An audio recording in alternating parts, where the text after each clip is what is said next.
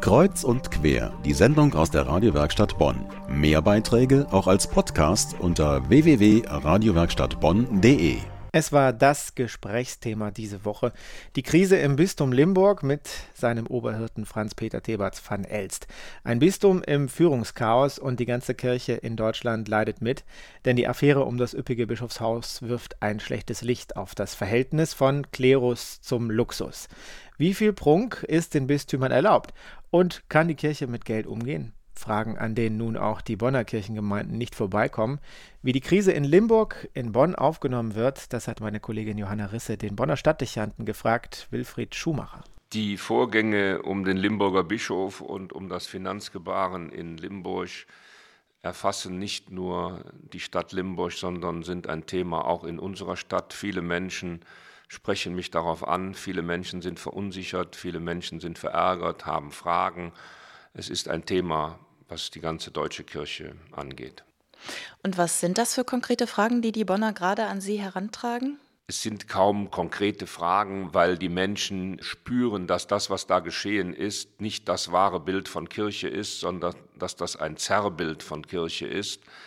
Viele Menschen sind verärgert, dass es so etwas geben kann. Viele Menschen sind verärgert darüber, dass sich ein Bischof so gibt, wie es jetzt auch in den Medien erscheint, besonders aber, dass ein Bischof wohl anscheinend die Unwahrheit gesagt hat. Viele deutsche Bistümer haben ja jetzt gerade ihre Finanzen offengelegt. Wie sieht das denn bei Ihnen aus, bei der größten Bonner Kirche, dem Münster? Sind auch hier die Finanzen transparent und für jeden nachvollziehbar? Die Finanzen in jeder Kirchengemeinde, die Finanzen in jedem Kirchengemeindeverband sind öffentlich zugänglich. Sie werden verwaltet von den Kirchenvorständen oder von den Kirchengemeindeverbänden. Da gibt es Kontrollgremien. Alle unsere Haushalte werden veröffentlicht. Alle unsere Haushalte werden sogar geprüft und ohne Prüfung können sie nicht ad acta gelegt werden. Wir haben äh, etwa auch in unserem Caritasverband ein sehr aufwendiges Prüfverfahren. Das heißt, unsere Finanzen sind transparent, da kann jeder Einblick nehmen. Sie werden jedes Jahr auch zur Einsichtnahme offengelegt. Äh, von da aus ähm, denke ich mir, dass wir eine sehr transparente Verwaltung haben. Wenn alles nach Recht und Ordnung geht, gibt es auch keine Probleme mit den Finanzen. Nur wenn man das nicht macht, dann entstehen solche Dinge wie anscheinend jetzt in Dimmenborg. Jetzt hat Papst Franziskus zu Beginn seines Pontifikates eine arme Kirche für die Armen beschworen. Er lässt sich im Gebrauchtwagen durch den Vatikan kutschieren und ermahnt den Klerus zu mehr Bescheidenheit. Wie wird seine Forderung denn konkret hier in Bonn in den Kirchengemeinden umgesetzt? Das Vorbild, das uns der Papst zurzeit gibt an Demut und Bescheidenheit, ist eine Herausforderung für die ganze Kirche, auch natürlich für uns hier in Bonn, auch für mich persönlich. Ich mache mir schon sehr viele Gedanken, ähm, was das jetzt ganz konkret bedeuten kann. Ich glaube, dass wir hier in Bonn keinen aufwendigen Lebensstil von Kirche praktizieren. Das heißt nicht, dass wir vielleicht an der einen oder anderen Stelle noch äh, nachjustieren müssten. Aber ich erlaube mir zum Beispiel den Hinweis, dass unsere Kirchengemeinden alle mit Naturstrom versorgt werden. Das entspricht auch der Linie des Papstes, nämlich dass wir auch bei der Verwendung der Energie sehr nachhaltig denken.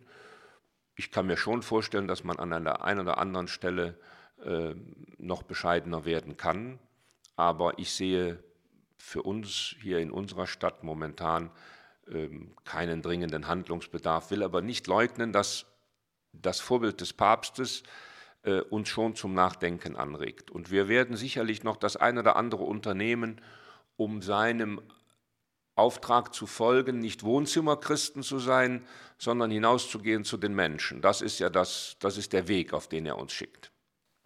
Dennoch verfügt die Kirche ja über Vermögen und wird es auch weiterhin tun. Wie wird dies denn eigentlich angelegt bei Ihnen?